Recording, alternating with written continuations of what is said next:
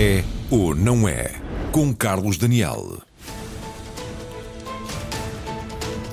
Muito boa noite e bem-vindos à edição número 100 do É ou Não É. E então, no centenário de um debate jornalístico, optamos por debater precisamente o jornalismo. Os últimos anos deixam-nos a certeza de que a atividade está em crise e nos últimos dias há notícias que demonstram que essa crise se agrava, particularmente em Portugal. O jornal A Bola, outrora um projeto de enorme sucesso económico, acaba de despedir dois terços dos seus profissionais, enquanto outros grandes grupos reduzem o número de quadros e preparam reestruturações. Quase ao mesmo tempo vem dos Açores a intenção do Governo Regional de poder financiar diretamente órgãos de comunicação social privados para que possam sobreviver. E não faltam exemplos também no mundo que justificam esta nossa pergunta de hoje sobre se é ou não é necessário salvar o jornalismo. Procuro respostas junto dos meus convidados, que passo a apresentar. José Pacheco Pereira, bem-vindo, boa noite, historiador e comentador, há muito também um observador crítico da atividade dos média. Miguel Poiares Maduro, professor universitário, habitual comentador da RTP, também antigo ministro com a tutela da comunicação social. A professora de jornalismo Carla Batista, investigadora do Instituto de Comunicação da Universidade Nova, bem-vinda também, Carla.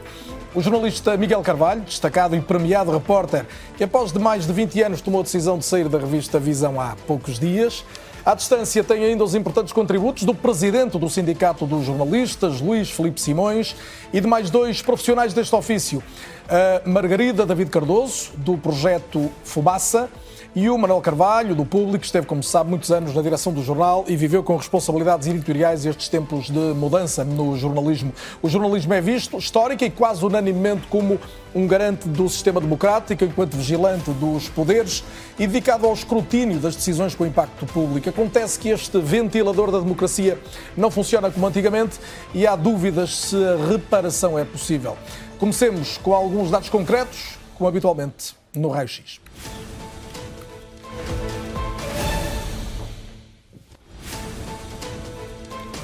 E vamos então aos primeiros números, que são do estudo deste ano, do Reuters Institute. É um diagnóstico da relação dos cidadãos com os média em Portugal.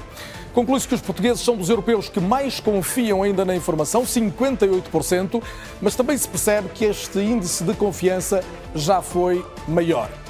Neste trabalho também se confirma que nos últimos anos o online tem vindo a rivalizar com a televisão até agora dominante. O digital é hoje fonte de informação para 74% dos inquiridos. A televisão é acompanhada, como estamos a ver, por 68% e estamos a falar ainda do caso português. Só depois surgem as redes sociais e a imprensa em papel numa perda acentuada. Entre as marcas de maior confiança continua a destacar-se a RTP, mas também a SIC no seu canal de informação, o Expresso, o JN, Vários títulos de resto, além destes, com, uma aprovação acima dos 70% dos inquiridos. Independentemente do meio preferido, o certo é que só 11% dos portugueses é que dizem que pagam pela informação digital que consomem. A maioria recorre, pois, à informação gratuita e as paywalls não parecem converter leitores em assinantes regulares, como estamos a ver, e Portugal está claramente no, uh, no fundo desta lista de cidadãos dispostos a pagar para serem informados.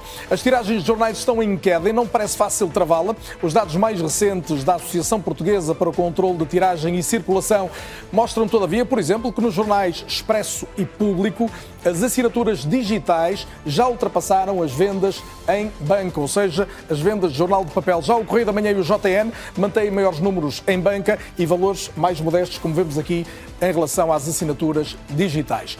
Se os leitores não pagam e se as tiragens estão em queda, a dependência das receitas da publicidade aumenta.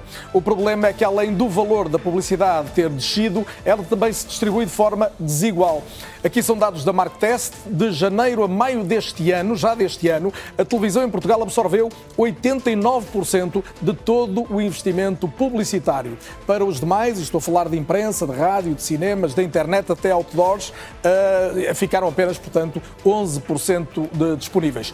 Aqui a realidade externa é completamente diferente. Os dados internacionais demonstram que a internet já absorve mais de 60% do bolo publicitário.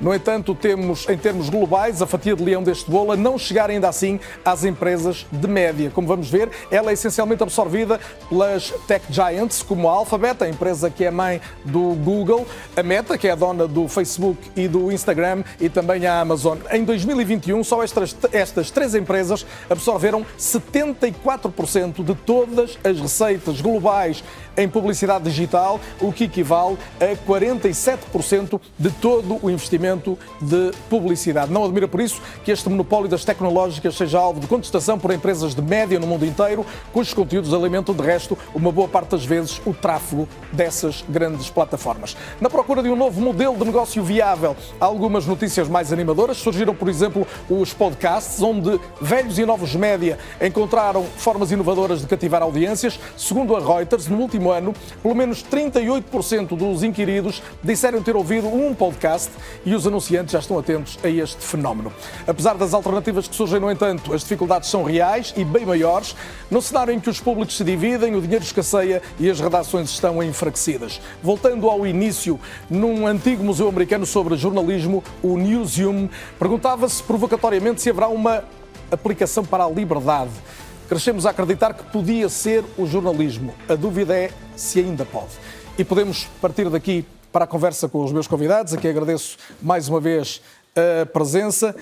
E Miguel Carvalho, não resisto a começar por ti, não tanto pelo teu caso pessoal, que obviamente tem razões que são as tuas, mas quando tu revelas, tu, um jornalista destacado, premiado, com um trajeto marcante, que estás desencantado com a profissão, a profissão, que responsabilidade é que tem nisso?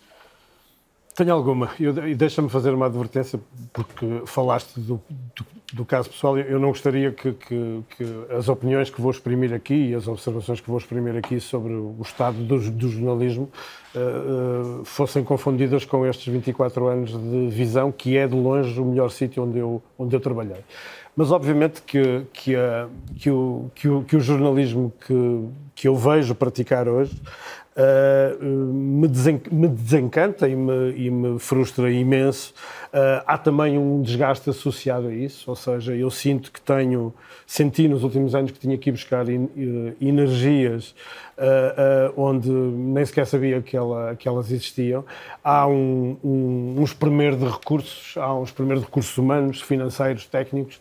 Eu, eu não me lembro, e já estou nesta profissão desde 89, quando comecei no Diário de Notícias, não, não tenho memória de, um, de, de momentos tão difíceis no cotidiano de uma de uma, de uma redação para informar, para, para, para informar e para enfrentar tudo aquilo que, que tu acabaste de, de descrever em relação, em relação a novos hábitos e em relação a, até à disponibilidade que as pessoas têm para pagar a informação que, que consomem. Portanto, eh, as histórias em que eu me revejo, as histórias de, que, eu, que eu acho que ainda interessam a uma a uma sociedade um, crítica, uma, uma, uma, cidadania ativa, a um escrutínio dos poderes, uh, sejam eles quais forem, uh, está bastante diminuída, exige um esforço imenso de uma redação que tem cada vez menos recursos. Eu olho, eu olho para o panorama de, de, de, de, outros camaradas de ofício, para o cotidiano que eles vivem, e eu felizmente não fui afetado por eles, portanto eu tomei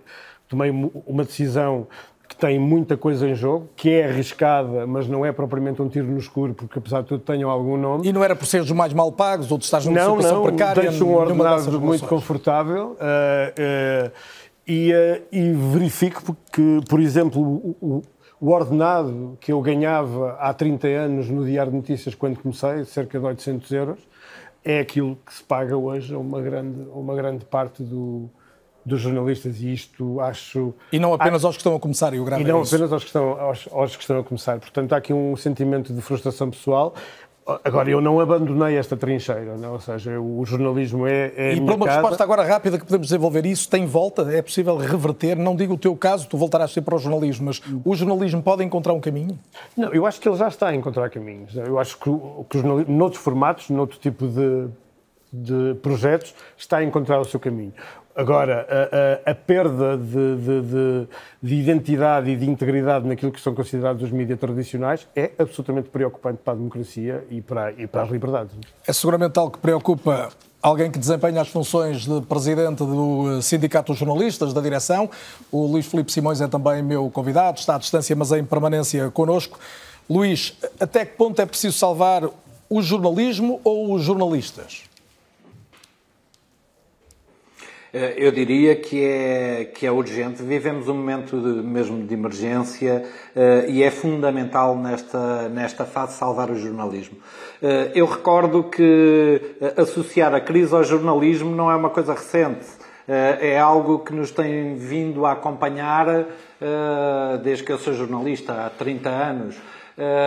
com sempre o mesmo remédio que é despedir jornalistas, Uh, o que para um gestor pode ser uma ótima ideia, mas o que me parece é que é trágico quando vai em contraciclo, porque nunca como hoje são precisos jornalistas, uh, porque a desinformação ganhou uh, formas de se travestir de informação muito perfeitas, cada vez mais perfeitas, e portanto hoje mais do que nunca jornalismo e jornalistas com tempo para para combaterem essa desinformação. E o que se passa, uh, como o Miguel dizia, é uh, cada vez vemos redações com, com menos gente, com menos jornalistas Uh, e eu creio que isso é, é trágico. Mas deixa-me começar por perguntar e podemos desenvolver outras, outras responsabilidades a seguir, Luís. Eh, tu, e, e, mais uma vez aqui estás na tua condição de presidente do sindicato, mais do que jornalista de a bola, mas é na bola que aconteceu, ou foi na bola que aconteceu recentemente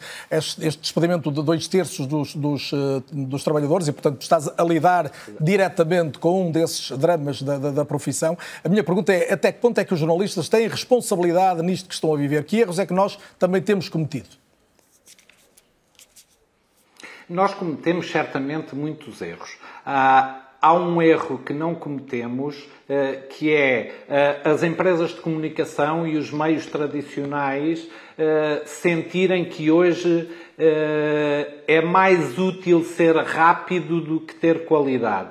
Não o jornalismo exige que nós tenhamos qualidade eh, e a rapidez vai nos fazer muitas vezes que não desempenhemos o, o nosso papel de uma forma como devemos eh, desempenhar a verificar os factos. Eh, e, portanto, certamente que nós teremos alguns erros, mas eu acho que o pecado original está aí, Carlos, que é nesta coisa do rápido ser melhor do que o bom. E isso não me parece de todo uma boa ideia e há seguramente um desafio grande que é como é que se financia esse jornalismo que tem de ter qualidade e que permite que se pague melhores salários e continue a haver gente a fazer bom jornalismo, mas a esse tema iremos seguramente eh, não tarda. Um, José Pacheco Pereira, boa noite e bem-vindo também mais uma vez. O, o Pacheco Pereira escreveu há, há não muito tempo, eu fui ler, acho que foi em 2017, o jornalismo atravessa uma crise maior e essa crise maior é, na sua profundidade e extensão, também uma crise da democracia. Isto só tem piorado nos últimos anos? Sim, é uma crise da democracia, mas também é uma crise da qualidade do jornalismo. Eu não me vou entrar naquilo que são, chamemos assim, sem sentido pejorativo, as questões sindicais, eh, que reconheço eh, serem graves, eh, na fragilidade das redações, por aí adiante, nem na questão do modelo de negócio, porque às vezes isso encobre muitas outras coisas que não têm nada a ver apenas com o modelo de negócio. Agora, eu sou um consumidor do jornalismo online e do jornalismo em papel da, uh, leio tudo, ou quase tudo. Mesmo aquelas coisas uh, que, em princípio, leio desde o diabo uh, ao, ao I, ao público, leio tudo. Leio tudo em papel e, e parte disso leio online. E há várias coisas que não penso que tenham a ver nem com o modelo de negócio, nem necessariamente com a fragilidade das redações. Tem a ver com uma quebra de qualidade significativa do trabalho jornalístico, que é responsabilidade, em parte, dos jornalistas, mas também é responsabilidade das direções e das edições dos jornais. Por exemplo, há uma enorme falta de imaginação. Uh, há um, um, fenómeno de alcateia, os jornais são todos iguais, as televisões e os noticiários são todos iguais. Podem disfarçar a coisa, alterar a ordem das notícias, mas em princípio são todos iguais.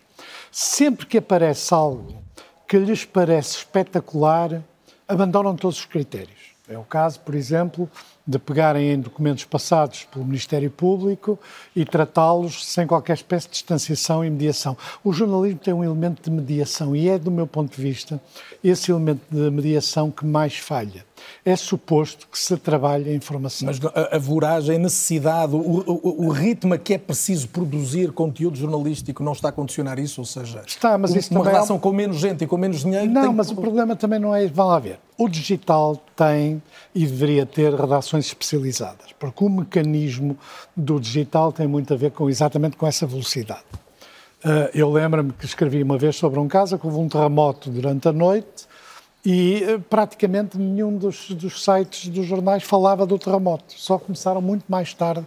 A Ora, o terremoto é uma coisa que imediatamente atirou toda a gente a querer ver e a receber informação, e, no entanto, só uma hora ou duas depois já os Estados Unidos tinham colocado as informações sobre esse terremoto. Outra vez, é uma falta de imaginação e, e tem, tem também muito a ver com eh, as, os condicionamentos sociais dos jornalistas. Por exemplo, o, o, tratamento das manifestações da CGTP e o tratamento das manifestações mais coloridas, mais divertidas, mais jovens, é completamente diferente, que tem muito a ver com a circunstância de que a maioria dos jornalistas jovens que estão a cobrir essas manifestações não saber o que é uma fábrica, não saber o que é a vida de pessoas que são reformadas, passaram toda a vida a trabalhar.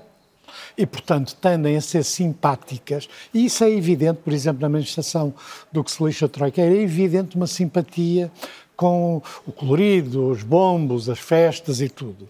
As outras são mais tristes, são pessoas mais velhas, são pessoas cujo percurso de vida é muito alheio às experiências jornalistas. Há muitos exemplos, por exemplo, durante a Troika, não conheço uma única reportagem sobre o problema dos elevadores. Uh, Uh, o que acontece na maioria dos prédios dos arrabaldes de Lisboa é que a primeira coisa que avariava e ficava avariada eram os elevadores. O que é que acontecia? As pessoas que viviam, de um modo geral, mais velhas na parte de cima, uh, uh, não se podiam movimentar. Aliás, esse é um problema que ainda hoje existe. Portanto, quando se estava a falar dos efeitos sociais da crise, é natural, por exemplo, que as pessoas olhassem para factos deste género. Quando eu digo que é falta de imaginação, é que há imensa coisa. Há muita moda, há muito efeito de modismo, há muito efeito de, de espetacularidade, há muito efeito. E há politização no sentido negativo. Já lá vamos a essa questão, se me permite. No mas... sentido negativo. Portanto, falta de imaginação, falta de edição nos jornais e, e falta, ao mesmo tempo, de um equilíbrio cultural, político, social nos jornalistas que olhem para as coisas uh, de uma maneira mais diversificada que no modo geral. Já que o Pacheco Pereira focou isto mais na atividade jornalística no dia a dia propriamente dito, eu não resisto a trazer outros dois depoimentos de, de jornalistas que estão neste programa, uh, o Manuel Carvalho e também a Margarida David Cardoso. Margarida, começo por ti. Tu és ainda uma, uma jovem jornalista, isto é seguramente um elogio, é bom ser jovem Ser jornalista é sempre bom, ser jovem será ainda melhor. Uh, estás no projeto Fumaça, já vamos falar um pouco mais dele, mas quando tu, jovem, uh, ouves agora, como ouvíamos o Pacheco Pereira, falar de falta de imaginação e até de algum mimetismo na cobertura, e estás num projeto que tenta fugir um pouco da, da lógica tradicional do jornalismo, o que é que tu tens vontade de dizer? Bem-vinda também. Eu tenho vontade de concordar com o diagnóstico, mas discordar da, da relação que inexistente com o modelo de negócio. Eu acho que tem uma relação clara com o modelo de negócio e é também isso que o Fumaça tenta ser dissidente, não só na forma lenta de fazer jornalismo, mas também na forma como propõe financiar esse jornalismo lento. E eu acho que uh, o imediatismo, a precarização do trabalho do jornalista, da falta de imaginação que tem que ser associada a condições precárias, falta de tempo, falta de edição e a saída de muitos bons jornalistas para outras áreas em que conseguem ter uma vida estável, financiar os seus sonhos, ter uma família, tudo isso contribui para a perda de qualidade do jornalista, do jornalismo. Eu não consigo imaginar um jornalista que por uh, sua livre e espontânea vontade, com as condições de trabalho ideais, decida fazer um mau jornalismo ou não dar o seu melhor, eu acho que há condições estruturais, e se calhar esta é uma posição meramente ideológica, de, que condiciona essa, hum, essa produção de jornalismo rápida, com uh, as indicações dos cliques na, à sua frente nas redações enquanto está a escrever um texto que tem que saber que vai ser o mais lido ou o mais clicado, porque isso depende, é quase associado à sua qualidade enquanto pessoa, é associado ao número de cliques que aquele conteúdo E, e é possível, tem. Margarida, fugir é, a isso? É possível fugir a isso e, e ter lucro, ter uma atividade lucrativa no jornalismo? calhar esse também é uma, um ponto em que ia discordar do jornalismo ser um negócio. Eu acho que o jornalismo é um bem público que pode existir sem fins lucrativos. E esse é um dos modelos que nós defendemos, a existência de redações sem fins lucrativos que ambicionam o jornalismo enquanto uh, bem público e não enquanto um negócio que dê lucro. Uh, essa, essa discussão vai sempre levar, a, se calhar, a responder à pergunta se é, se é possível salvar o jornalismo. Eu acho que é preciso resolver o problema de sustentabilidade do jornalismo e não salvar as empresas de mídia.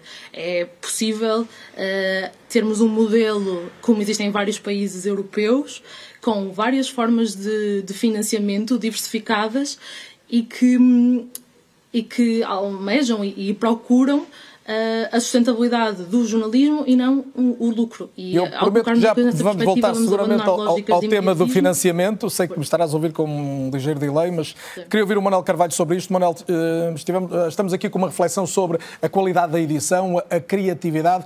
tu estiveste na direção do público, os últimos anos como diretor, mas na direção, eu diria, ao longo da última década, a acompanhar esta década de uma autêntica revolução, a transição para o digital, a perda de receitas. Como é que tu olhas para, para este quadro em que o, o, jornalista tem que ser capaz, ah, pode não ser sozinho, mas de inverter o que está a acontecer? É possível? Bom, é, nas condições atuais do jornalismo em Portugal, é, não digo que seja impossível, mas digo que é muito difícil. Porque se nós compararmos, todos nós temos a ambição de fazer jornais e jornalismo com dimensão ou comparável àquilo que se faz melhor na União Europeia. Mas se olharmos, por exemplo, para, para, para a redação do público, por sinal, é uma das maiores redações do país, e se a compararmos com a do El País, nós temos eh, um quarto dos jornalistas do El País, temos um eh, décimo dos jornalistas do Le Monde. E, portanto, nós queremos fazer tudo, queremos ser rápidos, eh, queremos, portanto, estar na crista da onda daquilo que se designa por breaking news, mas, ao mesmo tempo, sendo um pouco até a nossa matriz jornalística dar mais profundidade, dar mais contexto, ou dar mais background, também queremos fazer, portanto, esse lado. Portanto, e, e, e nós, o jornalismo em geral em Portugal, vive hesitante entre estes dois dois lados, entre estas duas maneiras de ser jornalismo, de fazer jornalismo, ou seja, por um lado ser rápido e por outro lado, portanto, tentar cumprir aquela máxima do Gabriel Garcia Marques, quando ele dizia que nem sempre a melhor notícia é que se dá primeiro, mas é que se dá melhor. E, portanto, eh, eh, eh, eu acho que nós cometemos muitos erros, de facto, ao longo deste, deste período. Há, no entanto, uma questão nova que tem dado frutos e, nomeadamente o público, que resultou, portanto, retirou daí alguma sabedoria, alguma experiência e algumas conclusões. É que, de facto, aquilo que, do ponto de vista de sustentabilidade eh, das empresas de comunicação social, para um jornal como o Público, está a acontecer também, de alguma forma, com o Expresso, eh, a corrida pelo clique, portanto, pelo clickbait, chamado eh, o grande tráfego, não é aquilo que, de facto, faz, faz com que os jornais tenham receitas. Pelo contrário, é mais a distinção, é mais a profundidade, é mais uma relação de quase O que estás a dizer é que o, o número de assinaturas digitais de jornais como o Público e como o Expresso tem mais a ver ver com profundidade jornalística, com, com tratamento aprofundado dos temas, do que propriamente com jornalismo mais atrativo, ao nível dos títulos, por exemplo. Sem dúvida, uh, sem dúvida. Aquilo que se, tem, que se tem provado, não apenas em Portugal, mas um pouco em toda a União Europeia, também nos Estados Unidos, os jornais que estão a conseguir, portanto, sair desta lógica do clickbait, portanto, ou seja, do número de cliques, do número de notícias lidas, que, uh, se, no qual houve uma grande aposta para tentar obter receitas publicitárias, portanto, uh, e, pelo contrário, as apostas portanto, no jornalismo mais, de mais qualidade, mais profundidade, mais reflexivo, mais distendido no tempo, aquilo que está resultar melhor, portanto, é, sem dúvida, é esta segunda, esta segunda opção. Uh, agora, portanto, uh, para, uh, evidentemente, que qualquer jornal, qualquer jornalista quer dar primeiro.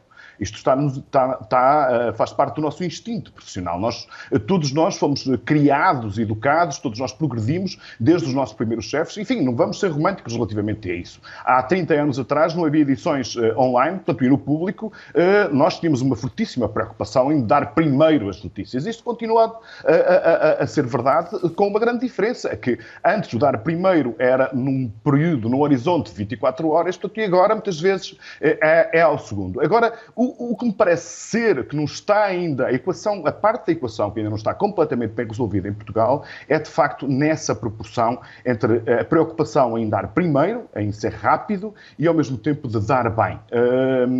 Acho que aí, portanto, nós uh, temos alguma responsabilidade uh, e até porque, enfim, isto entronca com outra questão que foi aqui levantada pelo, pelo Dr. José Pacheco Pereira, com a qual eu concordo no essencial, que é quando se tem este tipo de preocupação, quando a velocidade se impõe à lógica da reflexão, o que fica, que acaba por ser eh, comprometido, portanto, é a qualidade da edição, ou, se quisermos, portanto, é a qualidade da, já, da, da, já volto, Manel. Eh, Carla Batista, estamos perante uma, uma, crise conjuntural que tem muito a ver também com a adaptação do modelo de negócio, a transição para, para o digital e para o linear, que, que vamos dizer, na televisão é passar também, do, do, do, aliás, do linear para o não linear, ou, ou, estamos eh, perante algo mais estrutural que tem a ver com o desinteresse pela informação e a indisponibilidade das pessoas de pagarem por notícias? Eu, eu, acho que hoje em dia já não faz muito sentido nós continuarmos a usar a expressão a migração para o digital. Ou já lá estamos todos. Já lá estamos todos. E, portanto, não há uma lógica do impresso versus uma lógica do digital. Todas as lógicas são digitais o que significa que são multimédia, são multiplataforma, são um bocado paradoxais, como dizia o Manuel Carvalho, é preciso dar primeiro, com rapidez, com agilidade, mas também é preciso oferecer conteúdos de qualidade, contextuais. E temos já, mas temos tipo de, de lidar desde já com perda de receitas também. Exato, e, e, essa é que é a grande dificuldade, não é? Por isso é que fazer isto tudo ao mesmo tempo é muito difícil e é por isso que eu acho que é preciso ajudas públicas para que seja possível manter um jornalismo orientado eticamente, que cumpra os objetivos do serviço público e, no caso dos privados, que funcione também como um coadjuvante e um parceiro nesses, nessa mesma persecução de defesa da democracia, da construção da cidadania, etc. E isso não é possível fazer num contexto económico deprimido, como aquele que foi apontado aqui no vosso raio-x, que tem a ver com quebras de publicidade, tem a ver com a própria arquitetura digital em que nós vivemos, não é? Com as, as grandes plataformas digitais a canibalizarem todo o investimento publicitário e tem a ver com esta dispersão de lógica. Portanto, o Estado pode não ser a solução, mas tem que participar da solução? quer ao nível Estado... da regulamentação, quer ao nível até de uma intervenção direta, esta é que é a minha dúvida. O Estado é o grande responsável por ter... O Estado ou o Estado? Sim, mas pronto, eu acho que estamos a falar do caso português. Sim, é mais fácil é que nos preocupa aqui e não tem sido feito nada para ajudar o jornalismo em Portugal, não é? Nós temos, até comparado com outros países europeus, um déficit de políticas de apoio aos médias. Não, elas não existem. Só existe o Porto Pago, que aliás agora se chama Incentivo à Leitura, desde há muito tempo, e que basicamente cobre 40% dos custos de expedição dos jornais locais, locais e regionais. Isso já é menos do que já foi em tempos, é muito menos e temos um desinvestimento da publicidade institucional do Estado também, que é outra forma de ajudar os jornais locais e regionais. Portanto, mesmo aquilo que existia nos últimos anos tem crescido. Uh, face a um contexto económico e a condições estruturais de funcionamento que são muito mais agressivas e muito mais hostis. Portanto, o Estado é o grande responsável por uma regulação maior e por, e por criar uma política. Não é o único. A sociedade civil precisa de pagar pelas notícias se as quiser consumir com qualidade e também os gigantes tecnológicos, as grandes plataformas que beneficiam destas condições e são em grande parte responsáveis pelos problemas, devem ser taxados e contribuir para um fundo para o jornalismo. Miguel Pérez Maduro, quando diz que é preciso um modelo diferente para que o financiamento público chegue ao jornalismo, está a partir do princípio de que aquilo que, pelo menos, a Carla começou por dizer é verdade, ou seja, o Estado tem que ter um papel. Tem de ser parte da, da, da solução. A questão é como é que o Estado é parte da solução para não deitar fora o bebê com a água do banho, como se diz na expressão britânica. Ou seja, como é que uma intervenção do Estado não gera mais desconfiança por riscos de interferência política, de captura política dessa intervenção. Nós temos este caso concreto ilustrativo da, da, da possibilidade nos Açores, o Governo Regional financiar eh, Sim. entidades eu já, eu, já, eu já, vou chegar a isso, mas eu queria, eu queria, fazer um ponto prévio, que é, eu acho que nós temos de ter, o, o, o primeiro ponto de partida tem de ser o consumo da informação não tem diminuído, tem aumentado. Nunca foi tão grande como hoje o consumo de notícias.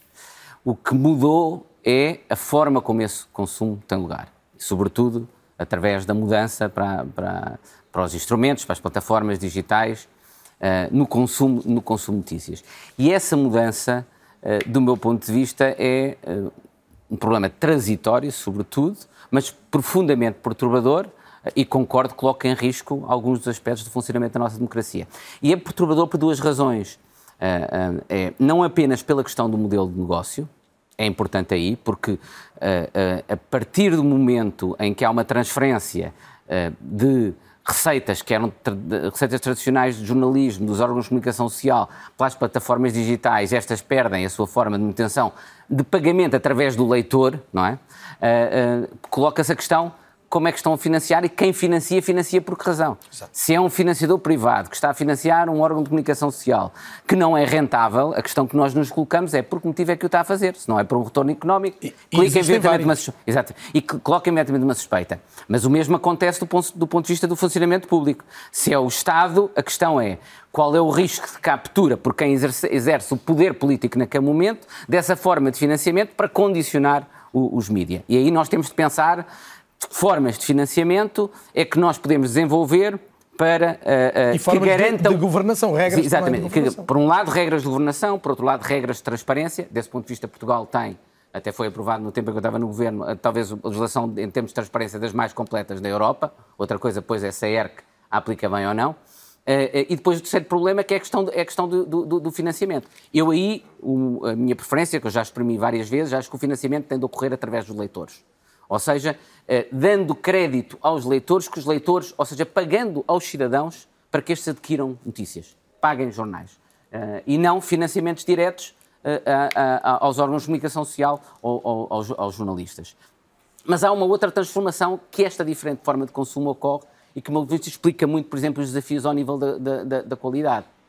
É que esta forma nova de acesso à informação cria uma concorrência e um padrão de consumo da informação por parte dos cidadãos que depois, com a qual depois o jornalismo tradicional tem de concorrer. Ou seja, nós sabemos hoje que as plataformas digitais, o uso do digital por qualquer pessoa, está estudado pela, pela neurociência e pela ciência de comportamento, diminui, tem diminuído de forma drástica o tempo de atenção das pessoas em qualquer matéria. Ou seja, nós hoje em dia devotamos a qualquer atividade que temos muito menos tempo. Se esse é o padrão normal, aliás, acontece com todas as pessoas, nós estamos e de repente temos atenção para ir ver o que é que está na rede social, na internet, no, telemó no telemóvel. Se isso é o padrão, o jornalismo tradicional tem de concorrer com essa forma. Vai concorrer velocidade, uh, uh, uh, notícias mais curtas, vai concorrer com aquilo que é o mesmo que, as, que os algoritmos usam, que é a chamada a dopamina, que é o que explica porque é que os clickbaits, tudo aquilo que é mais espetacular, tudo aquilo que é mais radical, mais polarizador, mais extremista, chama a atenção das pessoas. O nosso cérebro faz disparar, basicamente, uma, uma hormona que se chama a dopamina. Isto também está estudado e leva-nos a ler isso. E, portanto, estas formas de padrão que as plataformas digitais introduziram, novas formas de edição, que deixa de ser os critérios editoriais de jornalismo, passam a ser os critérios dos algoritmos. Há alguma intermediação, é uma intermediação é diferente, é o algoritmo que funciona com quê? Com aquilo que mantém as pessoas a consumir o digital. Aquilo que nos leva a gastar mais dinheiro nas plataformas Mas então digitais. o jornalismo tradicional está condenado. Não, não está. Nós temos de agir a diferentes níveis, do meu ponto de vista, para reintroduzir processos de, de edição que sejam formas de intermediação com qualidade no acesso à informação. Se não o fizermos, a nossa democracia está em risco. A questão é como é que nós fazemos isso isso implica agir nas plataformas digitais. Implica não apenas apoiar o jornalismo tradicional, mas, do meu ponto de vista, agir sobre as plataformas digitais, obrigando-as, em alguns aspectos, a mudar o seu modelo de negócio. Se não mudarmos esse modelo de negócio, as pessoas vão continuar a preferir esse tipo de informação, mas vão usar essa informação para colocar e questionar em causa aquilo que o jornalismo tradicional lhes traz. Partilha dessa leitura, Pacheco Pereira. Sim, isso de facto são problemas reais. Eu acho que nesta nossa discussão a gente está a meter muita coisa ao mesmo tempo uh, o modelo de negócio, uh, o funcionamento entre o digital e o analógico, está a meter tudo. Eu, eu gosto de me centrar sobre um aspecto. Eu reconheço todas as outras questões, a fragilidade das redações, por aí adiante. Mas eu acho que há problemas também de qualidade do jornalismo e há também problemas que têm a ver com certo deslumbramento tecnológico. Por exemplo, o jornalismo de investigação é um elemento fundamental da atividade jornalística. Uh, quando se fala nisso nos jornais, é muito caro e ocupa muito tempo. Não é verdade. É possível fazer muito mais barato, desde que as pessoas sejam formadas para saber aceder às fontes, sejam capazes de fazer. Eu lembro-me, por exemplo, no público, uma vez que me convidaram para, para, para tomar conta do jornal. Dirigir o jornal por um dia. Dirigir o jornal, eu introduzi uma espécie de base de dados uh, que funcionava como uma espécie de cobra, portanto. E no momento em que começamos a construir essa base de dados, que tinha uma sequência cronológica, começámos a descobrir coisas. A mera junção de elementos da forma cronológica permitiu perceber algumas coisas que no trabalho jornalístico normal não tinham sido vistas e até de alguma gravidade. Portanto, há, há, há aqui um problema, quando eu digo um problema de qualidade, há, há vários aspectos. Há moda, há muita moda. Se Antes nós... ir à moda, Pacheco Pereira, deixa-me ouvir o Miguel. O Miguel fez investigação... Só dizer outra coisa sobre o... Só para não... O, o, o, o acesso pago. É um. O acesso pago não é fácil. Ou seja, uma pessoa que quer... Eu pago uh, vários jornais para poder aceder ao online e estou sempre a ter que repetir o mesmo ato. Estou sempre, muitas vezes, Já não consigo entrar. E depois não se entra. não tem sentido nenhum. Tem que ser simplicíssimo, tem que ser barato e simples. Já todos experimentamos essas dificuldades. Miguel, quando ouves dizer que é possível fazer mais jornalismo de investigação sem gastar o dinheiro que se gastava antes, porque ele não está disponível? É. Uh, aliás, uh, órgãos como a Fumaça, como o, como o Divergente, como o 74, como a revista Gerador, têm Podia estar provado, cá qualquer um deles. Tem no Fumaça está cá apenas alguns dos porque não podem vir todos algum do melhor jornalismo de investigação que eu li nos últimos tempos foi praticado pelo Fumaça e por estes, e por estes órgãos de informação. Há, aliás, uma reportagem, uma, uma, um trabalho multimídia da, da, da, Divergente, o Por Ti Portugal, eu juro, sobre os esquecidos da, da, da guerra, da guerra mundial, premiadíssimo. Portanto, eh, e, e, e todos sabemos, pelo menos no meio, todos sabemos como é que, quais são as dificuldades uh, destes, destes órgãos de informação para fazerem este tipo de, de, de jornalismo. Mas eu queria, buscar, uh, queria ir um, um pouco mais atrás. No, nós nunca podemos dissociar desta questão que esta é uh, provavelmente a geração mais preparada tecnicamente e é ao mesmo tempo a mais precária. Isto é, isto é, isto é uma ironia, mas é verdade. É a mais vulnerável, a mais desgastada, a mais escravizada até. E eu, eu, estou, eu estou a medir bem, bem as palavras. E, portanto, esta geração trabalha de, uma forma, de uma forma que às vezes nem sequer é humana, num contexto em que há vários tipos de condicionamento. Vou dar alguns exemplos. Uh, Fala-se cada vez mais de casos de alegada interferência editorial das administrações. Pela primeira vez neste país, quatro conselhos de redação, ainda há muito pouco tempo, na Global Media, tomaram uma, uma posição, é uma posição inédita, quatro conselhos de redação, JN, DN, TSF, o jogo, uh, uh, uh, acusaram a administração de alegada interferência editorial. Cada vez vemos mais associados a este negócio da comunicação capitais altamente suspeitos, protagonistas uh, uh, que, que, se movem em águas muito turvas. Uh, vemos pelo meio protagonistas que nós conhecemos de outras andanças, de, de, das assessorias políticas, do, do, do, antigos facilitadores de negócios, cada vez mais a estar presentes no cotidiano de um de um órgão diferente. Eu não digo das, das relações, mas da gestão dos órgãos. Da, da gestão dos órgãos. Mas é verdade uma coisa, Carlos. Eh, eu, eu, eu não me lembro, quer dizer, a forma como certos administradores hoje se passeiam pelas redações era absolutamente impensável há uns anos. Uh, uh, e sentem-se até no direito de questionar decisões editoriais, que lhes está vedado por lei, como, como sabemos, inspirados numa, numa lei desconhecida que só eles conhecem e que se resume à frase quem paga, manda. E, portanto, uh, vem gente, estamos a ser invadidos na gestão cotidiana destes órgãos de informação por, por especialistas de marketing e de consultadoria política, alguns com passado até no jornalismo, mas que agora aparecem à, à cabeça de, de fundos de, de, investimento que, que vêm, sabe-se lá de onde, uh, e portanto, tudo isto também condiciona. Além de tudo, quando se faz um jornalismo de investigação que toca em temas sensíveis, e eu sei do que é que estou a falar, por, por experiência própria, estamos a ser condicionados de outra maneira. Eu, neste momento, tenho um processo uh, que me foi colocado nos Estados Unidos Uh, portanto, todo, todas as pessoas que nós ouvimos do ponto de vista jurídico dizem que é completamente absurdo, porque a matéria é essencialmente portuguesa. Portanto, é um processo que nos foi colocado nos Estados Unidos. Para quê?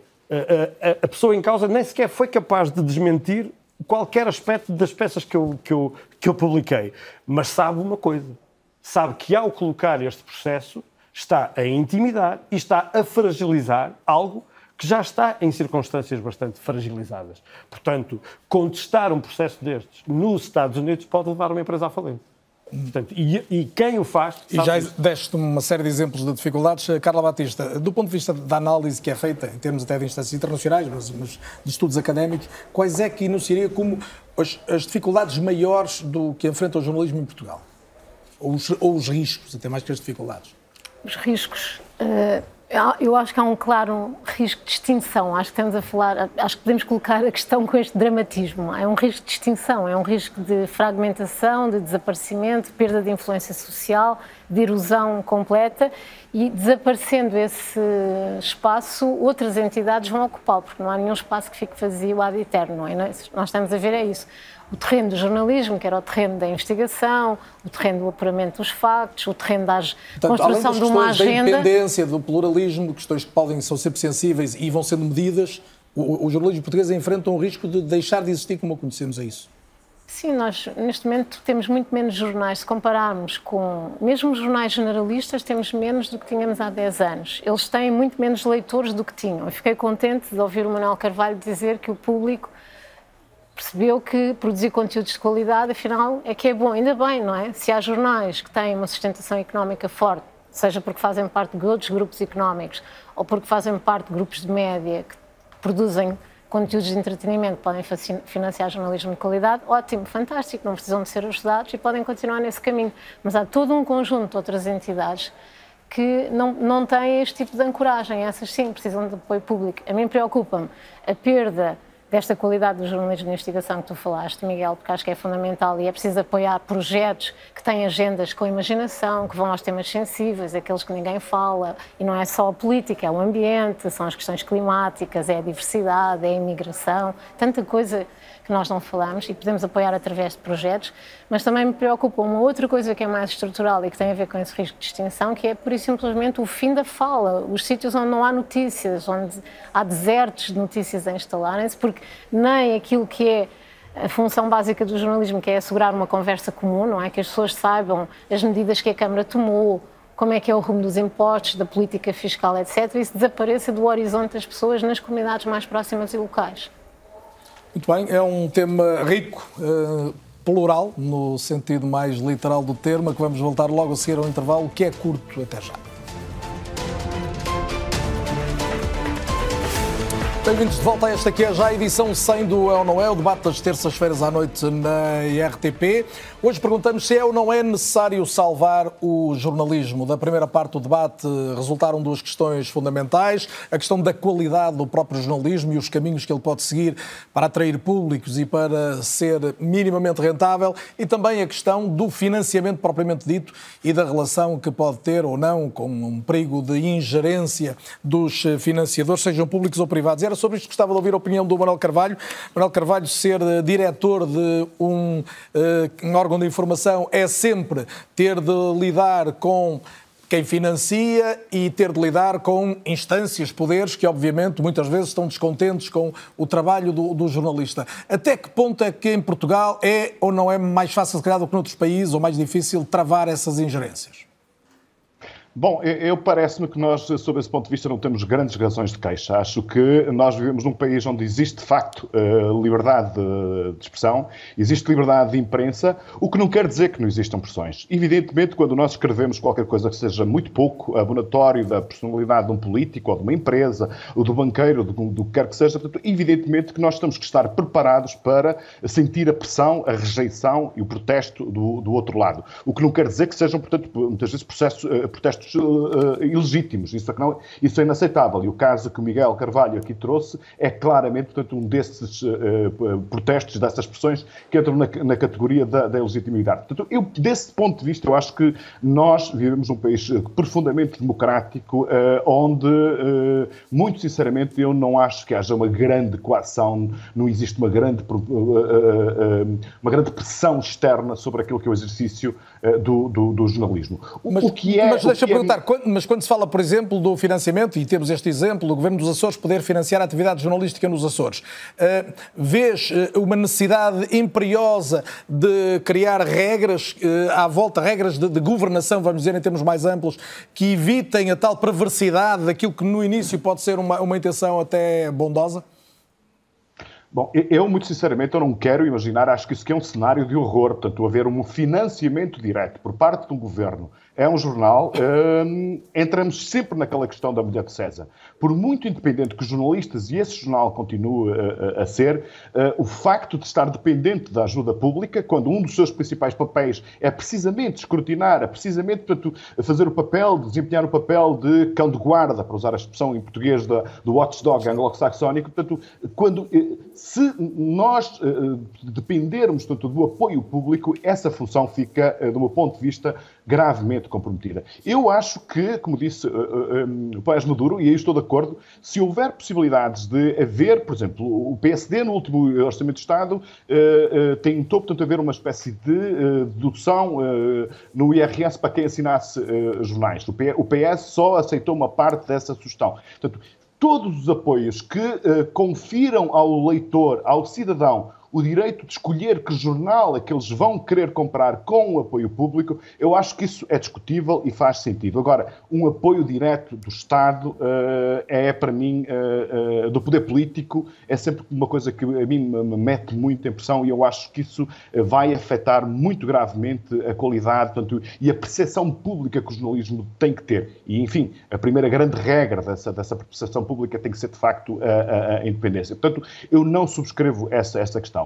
Porque depois há outras questões que nós tivemos aqui a discutir, e se me permites, uh, Carlos Daniel, portanto, assim um pouco uh, mais transversalmente, nós, uh, do ponto de vista daquilo que é o exercício da profissão, o trabalho de escrutínio que nós temos feito, não vamos ser extremamente negativos, porque um, o papel do jornalismo em Portugal tem, na fiscalização do governo, das oposições, dos poderes económicos, tem sido exercido. o problema é em que escala? O grande problema que nós temos atualmente, do meu ponto de vista, é eu acho que continua a haver grandes jornalistas, continua a haver jornais uh, uh, que estão a trabalhar, continua a haver a, a ser feita boa investigação. O problema é a escala, o problema é o ecossistema. Nós, atualmente, não faz sentido absolutamente nenhum. É uma grande perda para o país, uma perda para o jornalismo, é para o país e para a democracia, que daqui a dois ou três anos haja um diário forte, ou dois diários fortes, um semanário forte ou dois semanários fortes. Portanto, haver a possibilidade de haver muitos jornais que concorrem entre si, que se escrutinam uns aos outros, isso acho que é absolutamente indispensável. E se me permites, eu, uh, em relação à viabilidade ao futuro do jornalismo, eu já fui mais pessimista do que aquilo que sou uh, atualmente. Acho que é um caminho. E se nós olharmos para aquilo que acontece, por exemplo, nos Estados Unidos, o New York Times nunca esteve tão forte uh, como está atualmente. O Financial Times nunca esteve tão forte como está atualmente ou o Le Monde. Portanto, há uh, os jornais, os grandes jornais, uh, uh, os legacy media, como se diz portanto, na, na gira anglo-saxónica, encontraram um caminho. O problema é que,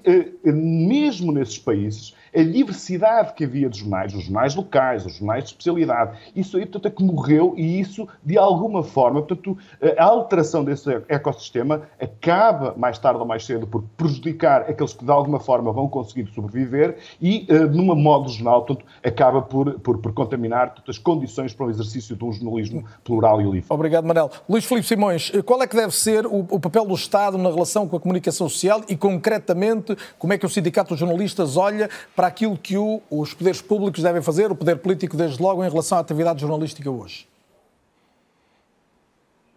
Eu acho que é urgente, de facto, o Estado apoiar o jornalismo. O Sindicato dos Jornalistas, em 2019, eh, organizou uma conferência precisamente para debater o financiamento dos mídias, porque já nessa altura eh, nós percebíamos que estávamos a entrar num, num, período muito complicado para o jornalismo.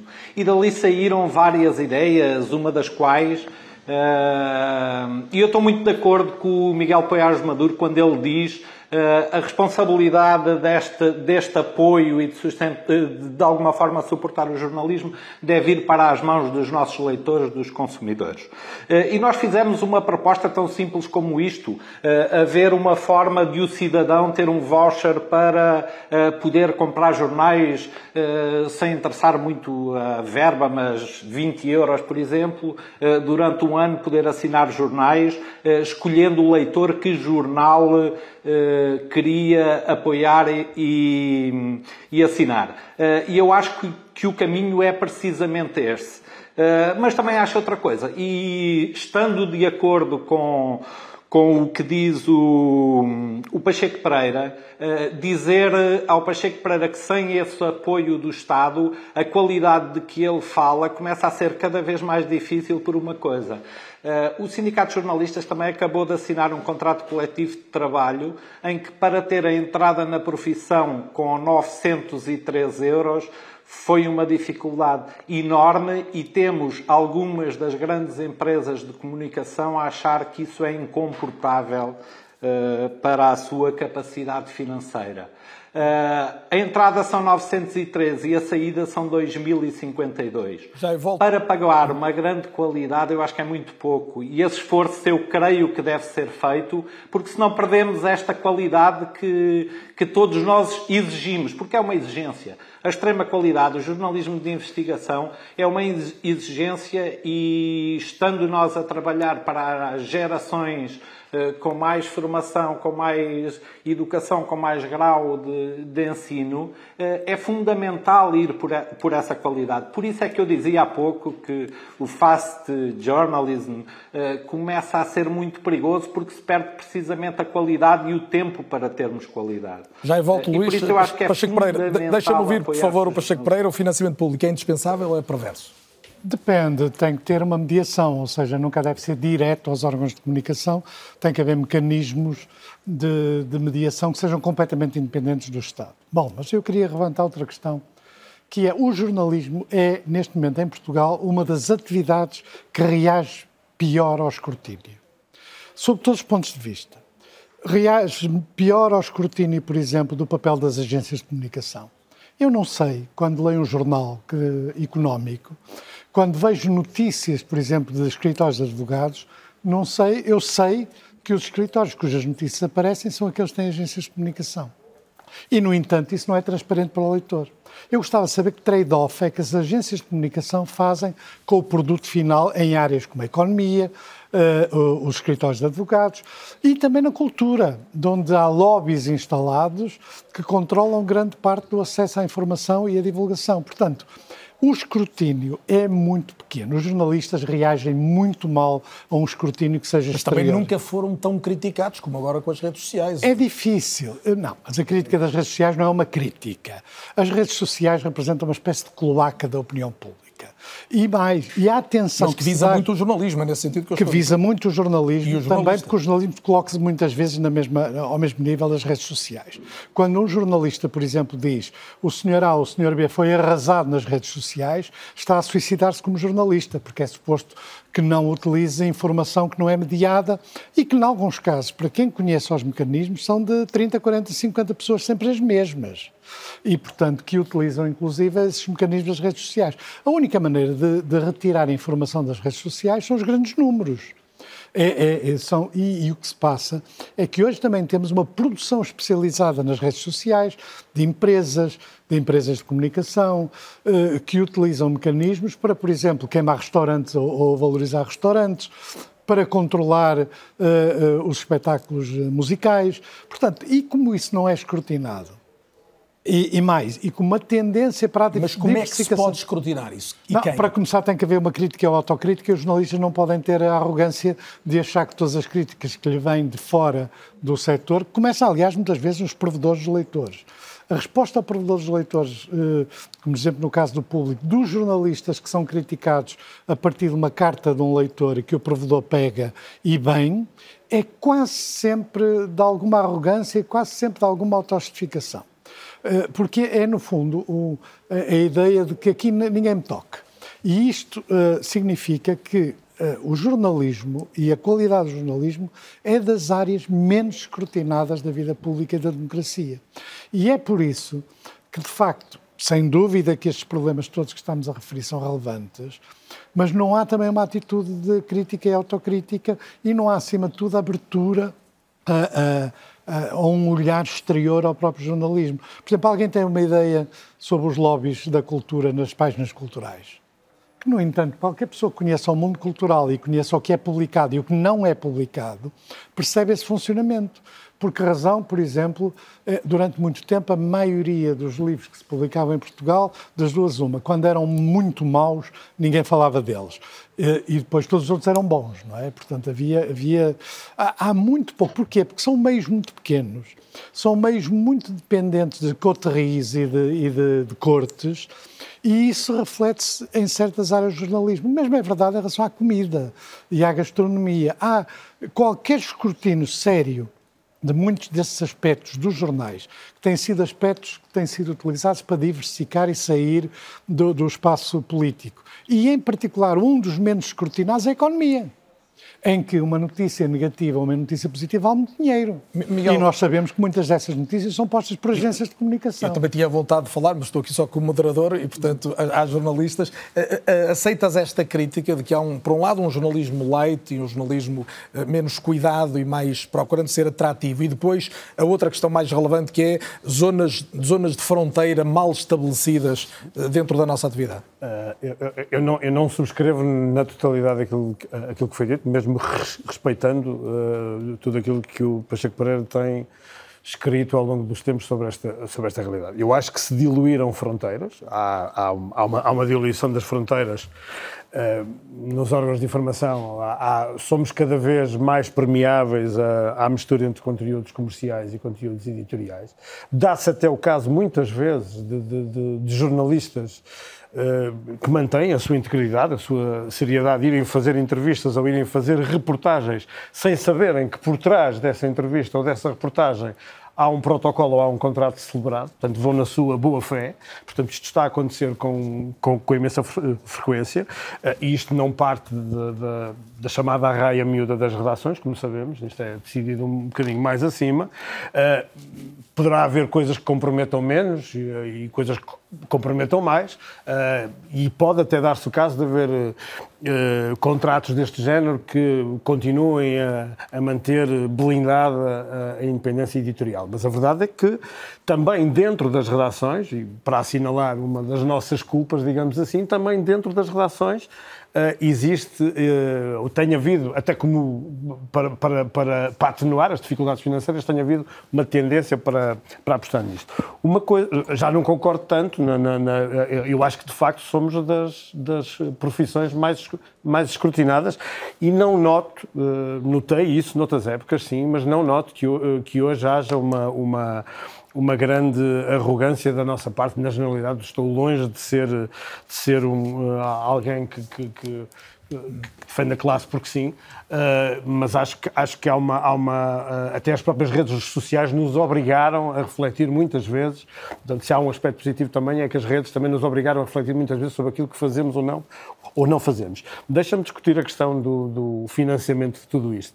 Uh, eu considero um bocado preocupante que, que, ainda hoje uh, discutir o financiamento público dos órgãos de informação seja, seja um tabu. Vamos lá ver. O jornalismo não é um bem de primeira necessidade. Não o provou ainda recentemente durante a pandemia. Toda a gente elogiou o jornalismo que se fez uh, em, e nas condições em que se fez. Não é um bem de, de primeira necessidade.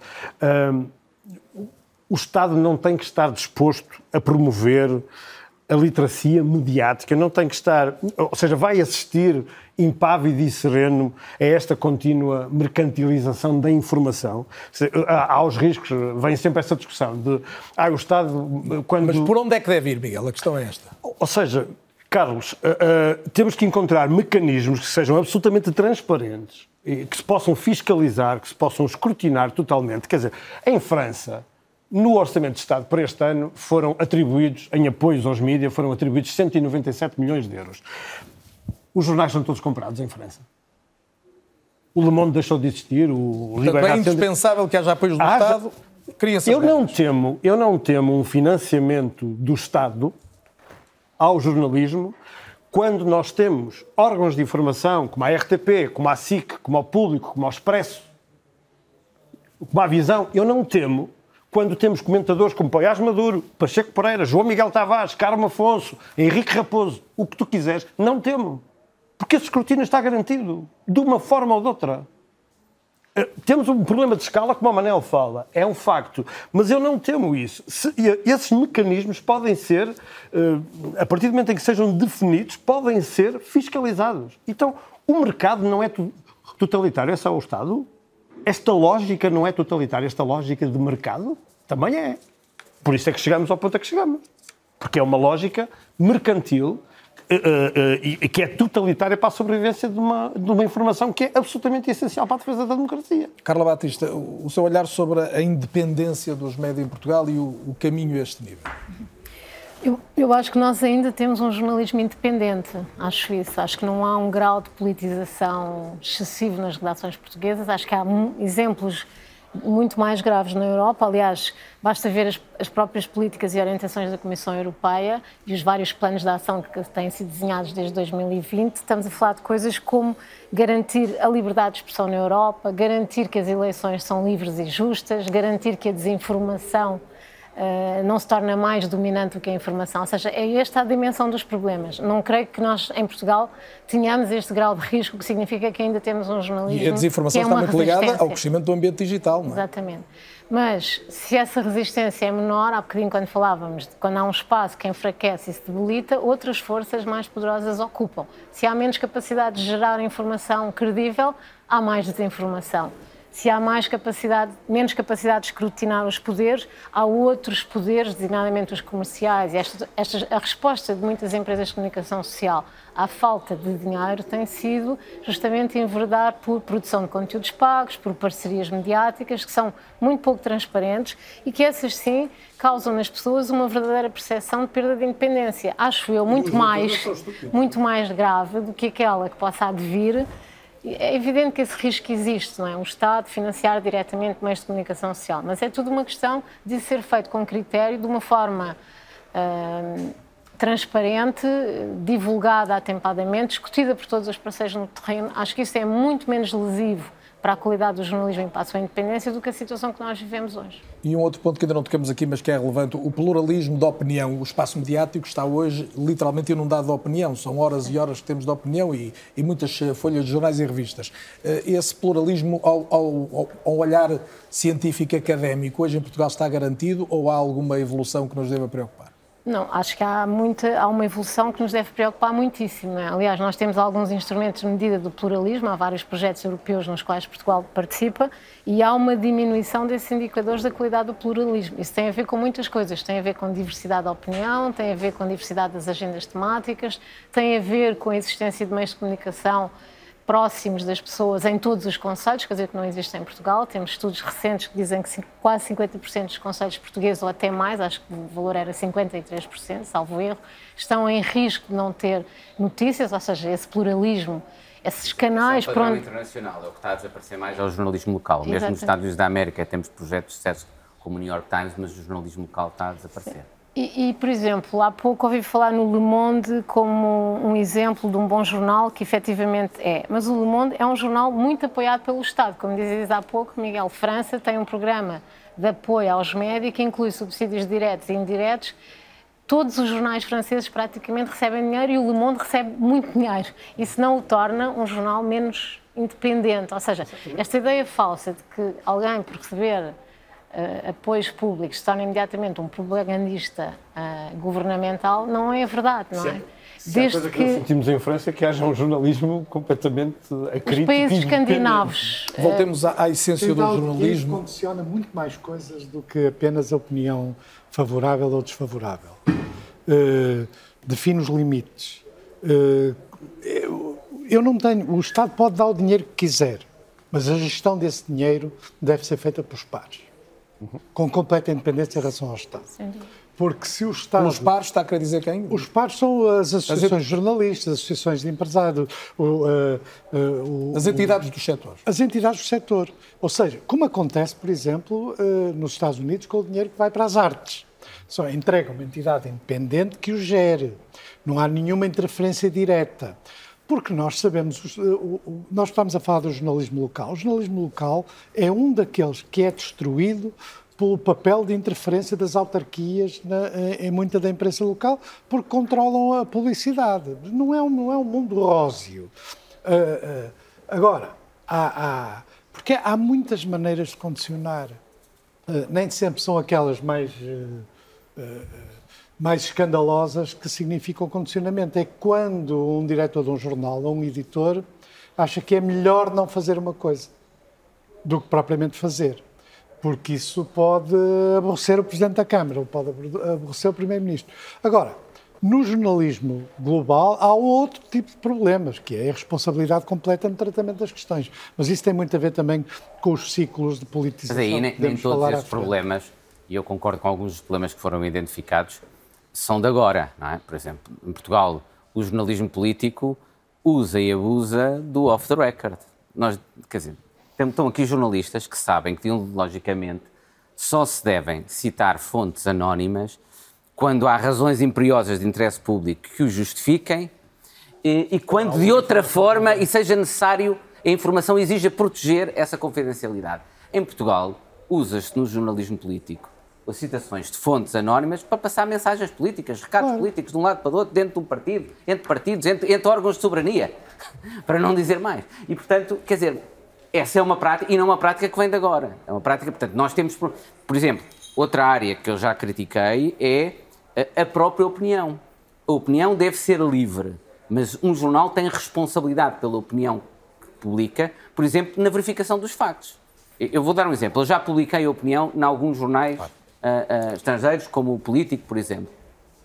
Eu recebo, nunca me acontece cá em Portugal, eu recebo uma série de perguntas a dizer qual é a fonte para fazer esta invocação de facto que faz, por exemplo. Ui, isso em Portugal salvávamos de uma série de, esse tipo de escrutínio de coisas que não é feito, às vezes mas, mas que não podemos é, acreditar. É, é, mas o Miguel escreveu há pouco algo que eu, que eu achei particularmente curioso, quando, quando, se falava de objetividade, pluralismo, isenção, no fundo as, as grandes balizas da, da, nossa, da nossa profissão, nossa, dos quantos que aqui estão, e dizia que havia dois caminhos para, para garantir esse pluralismo e essa isenção. Um, um era a objetividade, o jornalismo cumprir as regras, incluindo, por exemplo, essas do off-the-record, mas outra era uma diversidade de jornalistas parciais isto já é quase uma resignação a dizer, pronto, já não acredito no jornalismo não, independente. Eu disse que essa é outra tese. Eu, eu, aliás, digo, não é a minha tese. Há quem defenda que a forma de assegurar o pluralismo passa por admitir que, basicamente, os jornais têm de assumir uh, preferências editoriais correspondentes a preferências políticas claras. Certo. Mais que ideológicas, até mesmo políticas. Partidárias.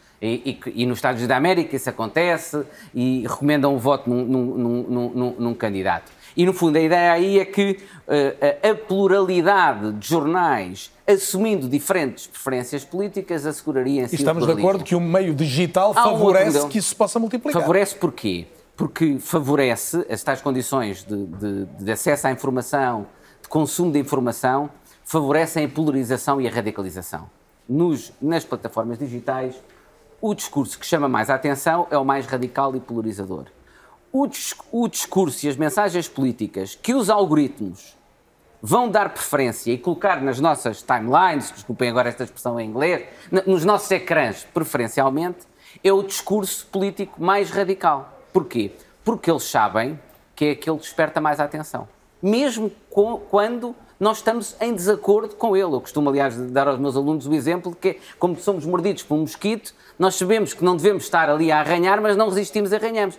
Isso é exatamente o mesmo fenómeno e é o fenómeno que exploram as plataformas digitais. Ora, isso promove o quê? Mais polarização, mais radicalização e logo mais tendência para o jornalismo, porque esse é que é o risco, é isto está a transbordar para o jornalismo tradicional. Mais tendência para o jornalismo tradicional dizer, epá, nós temos ah, está também a, está a perder racionalidade, porque num, num, num, num, espaço mediático equilibrado, em democracia, devia haver um papel para os afetos, um papel para a racionalidade e um papel para a moral.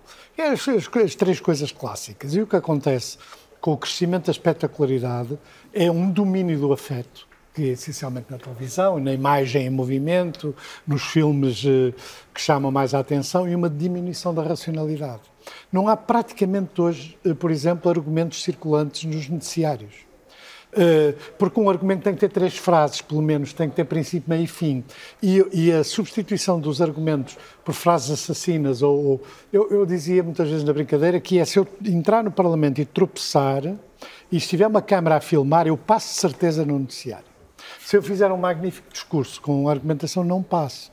Acresce outra coisa que também tem muito a ver com a falta de qualidade e, e, com, e com a espetacularização que é a passagem de filmes que não obedecem, filmes de cidadãos, é chamados jornalismo de cidadão, que é uma contradição nos seus termos. Jornalismo é para ser feito por jornalistas, com as regras do jornalista. Mas se eu tiver um filme sobre um incidente ocorrido num bairro, por exemplo, da periferia, em que há uma cena de pancadaria entre um polícia e pessoas do bairro, ela é, passa imediatamente em todas as, as televisões, mesmo quando a obrigação era, por exemplo, alargar o campo saber o que se está a passar à volta, para nós termos o contexto. Todos os manuais dizem isso, ninguém cumpre. Se as imagens forem fortes, passam sempre, sem qualquer espécie de mediação. E é exatamente uma parte da crise do jornalismo, é a crise da mediação, da suposto trabalho jornalístico sobre uma informação em bruto. E como essas informações vendem, não é porque são espetaculares, elas podem ser usadas. E os jornalistas estão a entrar, a resposta tem que ser curta, porque o tempo está a voar, mas estão a entrar demasiado no debate político como atores políticos também. Ah, isso completamente. Eu dou um exemplo para ser estudado nas, nas, nas faculdades, de, que é o dia da crise galamba. O dia, que é para ser um exemplo recente. O dia da crise galamba, todos os jornalistas... Foi uma terça-feira, curiosamente. Exatamente. Nesse dia, a, maioria do discurso uh, jornalístico foi um discurso inteiramente politizado de duas maneiras: politizado do ponto de vista substantivo e politizado pelo mecanismo do upgrade, que é o que desejavam era que houvesse uma crise maior do que aquela que estava a haver. E, portanto, foi um dia em que não houve jornalismo. Apesar de haver uma crise, não houve praticamente jornalismo. E isso é um exemplo que eu acho que devia ser estudado nas universidades, já que os jornalistas fazem pouca uh, autocrítica do trabalho que fazem. O dia da crise hoje, Galamba é um exemplo. Hoje está aqui a haver bastante autocrítica. Margarida David Cardoso, não, não me esqueci de ti, quero ouvir-te outra vez, até porque gostava que eh, retomássemos esta questão aqui, colocada muitas vezes no centro do debate, que é de haver tempo para se fazer bem. Tu próprio a colocaste a primeira vez.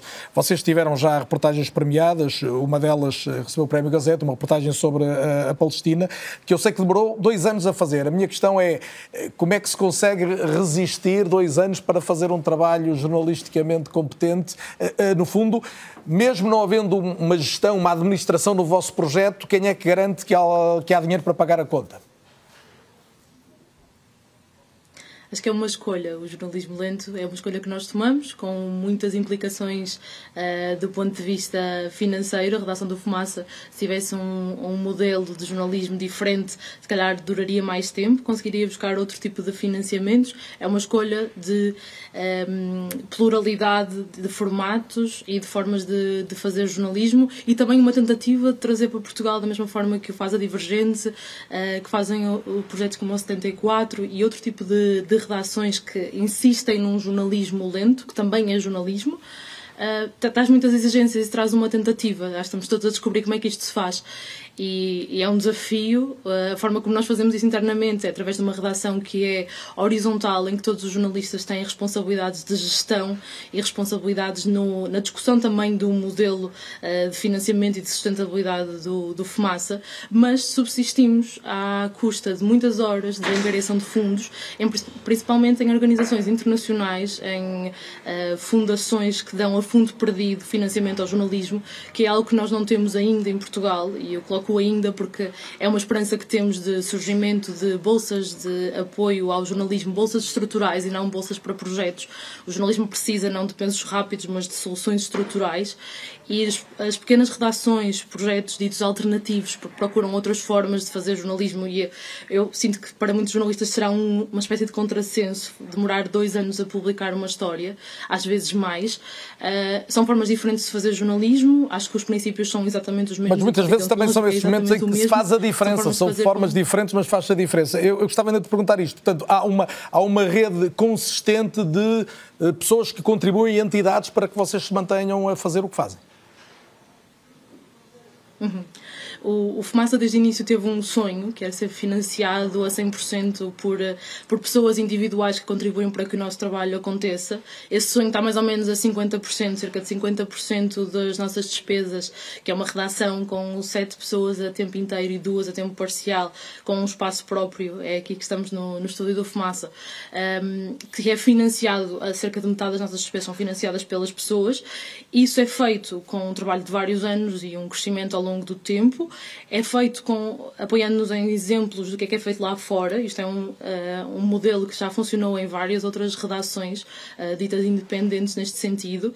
Uh, e é um modelo que tenta contrariar várias das lógicas do jornalismo. E nós acreditamos que as pessoas, de facto, Uh, querem pagar, da mesma forma que pagam por bom cinema, boa música, bom teatro, as, as, pessoas procuram bons conteúdos e há pessoas disponíveis para pagar por bom jornalismo.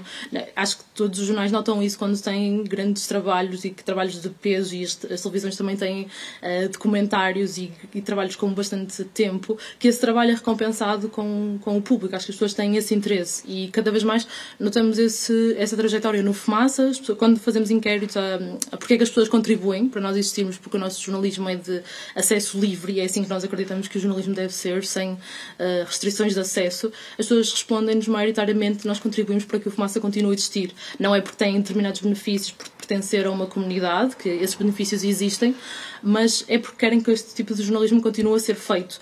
Um, num sítio, nós precisamos de, num sítio em Portugal, como há uma grande carência de filantropia e de mecenato, quer na cultura, quer nesta forma que eu acho cultural, que é o jornalismo. Um, precisamos de criar bolsas estruturais para redações uh, pequenas, diversas, plurais, com boas condições de trabalho e condições dignas para o jornalismo. Acho que isso também é um, um ponto muito importante. E aí a, regula a autorregulação e a regulação de entidades oficiais tem que, uh, tem que ter um papel em, em garantir um, que o financiamento é canalizado para redações que contribuem para que não contribuem para a precarização da profissão e para e para lógicas de, de, de exploração Margarida, obrigado. de jornalistas e, e também de financiamento muito bem, fica o teu ponto de vista sublinhado. Ainda hoje, Miguel Pérez Maduro, um inquérito sobre democracia, dizia que os jovens são os mais descontentes com a democracia. Quando se fala em jornalismo, fala-se em conseguir que os públicos se aproximem da, da, da informação, uh, mas também há muita desinformação neste novo universo a que os jovens estão particularmente sujeitos. Como é que isso se combate essencialmente? Já agora só, só um É uma nota final, estamos, sim, estamos sim, mas só um ponto prévio para não ser tudo negativo. Há aspectos que estão a melhorar, por exemplo, cada vez vemos mais investigações jornalísticas hum, transnacionais envolvendo diferentes cooperação de jornalistas e, e, e, as tecnologias, trazendo, por exemplo, o agravamento dos riscos da desinformação, também trazem vantagens. Vão, permitem aos jornalistas, já temos hoje software, que estão a escrever os seus artigos, podem fazer fact-checking, verificar em tempo real aquilo que estão a escrever, as afirmações dos políticos, por exemplo. Portanto, há, há aspectos que vão melhorar e que vão permitir um jornalismo de maior qualidade. O risco da desinformação é um risco muito grande. Não porque a desinformação seja nova, sempre, houve, sempre existiu desinformação, sempre existiu mentira, mas porque o, o que é que acontece com uh, os meios digitais? Amplificam a escala da desinformação e amplificando a, a, a, velocidade a que é disseminada, o número de pessoas que automaticamente são atingidas pela desinformação, mas também mudam o processo e através do qual ocorre a desinformação. O que é que isto quer dizer? Nós sabemos que os, as pessoas atribuem mais credibilidade a algo que sabem que está a ser partilhado pelos outros, que os outros também acreditam. Se nós se eu souber que todos vocês acreditam numa determinada coisa, eu sou mais tentado a acreditar também. Ora, as plataformas digitais criam esses chamados fenómenos de informação em cascada que reforçam essa, essa credibilidade. Quando, para dar um exemplo só, e, e com esse exemplo termino. Quando aconteceu a invasão da Ucrânia pela Rússia, no dia seguinte surgiram milhares de contas novas no Twitter, cuja única fun função era fazer retweet, partilhar informação oficial da Rússia. Para quê? Para o algoritmo presumir que aquilo era uma informação mais credível, mais forte e, portanto, fazê-la chegar a mais pessoas. E para as pessoas, quando a receberem, verem, ah, isto está a ser partilhado por um milhão de pessoas. Isto, se calhar, se calhar é verdade.